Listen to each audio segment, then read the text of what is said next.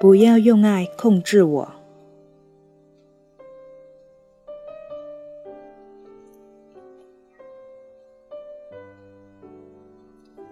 Win Win 体录制，喜马拉雅 FM 首播。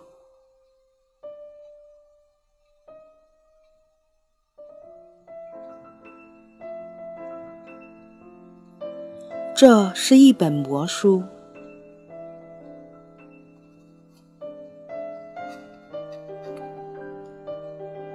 这本书，每个家庭都应该拥有一本，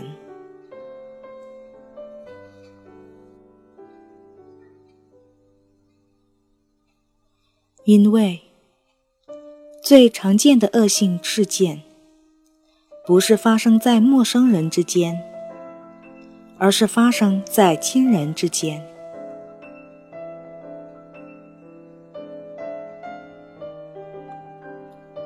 譬如，多个独立调查显示，刑事案件有三分之一是发生在亲人之间。在这些恶性事件中，至少有一小半看不到钱、权、名利等物质因素的参与。那些肇事者经常是以爱的名义行恶。当他们说，他们的确是因为爱才向对方泼硫酸，或者砍上几十刀的时候，还显得极其真诚。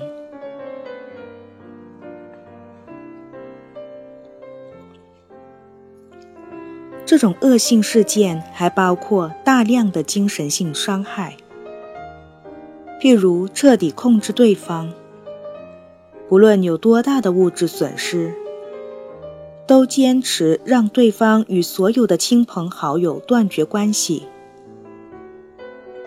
譬如用尽各种办法伤害恋人，毁掉他们的生活和前程。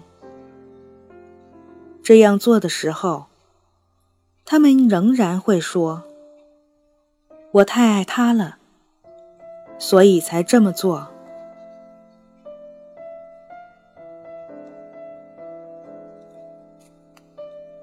实际上，这不是爱，而是控制。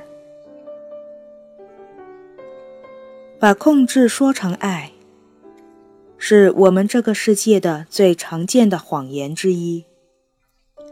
而且对这个谎言，我们很容易信以为真，并因此受伤或伤人。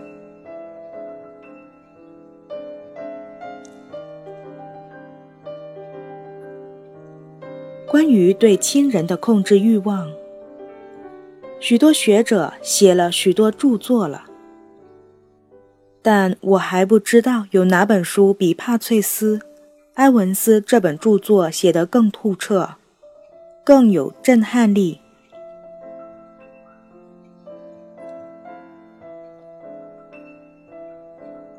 或许你认为以上那些例子太极端了。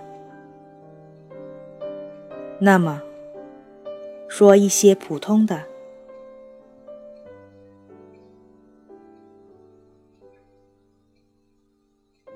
你肯定见过许多人，在同事、朋友和陌生人面前表现得非常有礼貌，非常尊重对方，但唯独对配偶或孩子表现得特别没有耐心，特别粗暴。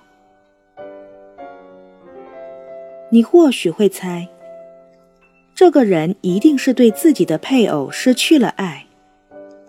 但恰恰相反，当事人会表示，他爱对方，且根本离不开对方。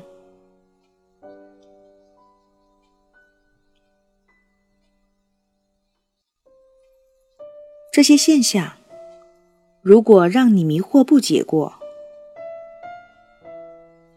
那么，你都可以在本书中找到答案。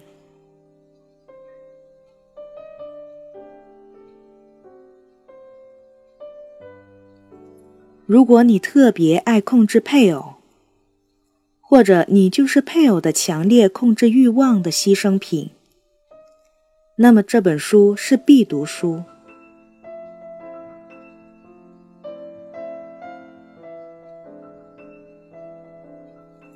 如果读懂了这本书，这不难做到。那么你会明白很多事情。为什么开车时脾气大？为什么初恋失败其实是一件好事？为什么你的上司那么难以相处？为什么不管你怎么做？你的父母都指责你做的不对。我一个朋友说，他把水杯放到桌子左边，父亲会斥责他为什么不放到右边。但他猜，如果他放到了右边，父亲肯定会斥责他为什么不放到左边。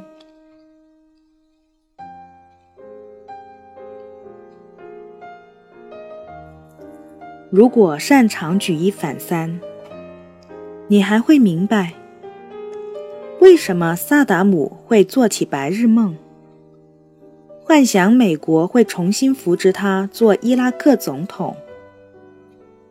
为什么希特勒非得让德军在斯大林格勒战役中全部战死，以及？为什么希特勒不选择那些真正有魅力的女性做恋人，而是选择了艾娃那样一个有点愚蠢的女人？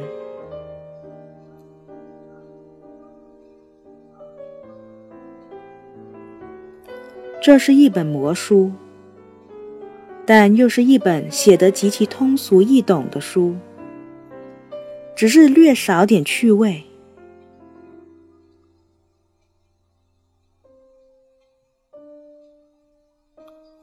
武志红，著名心理咨询师。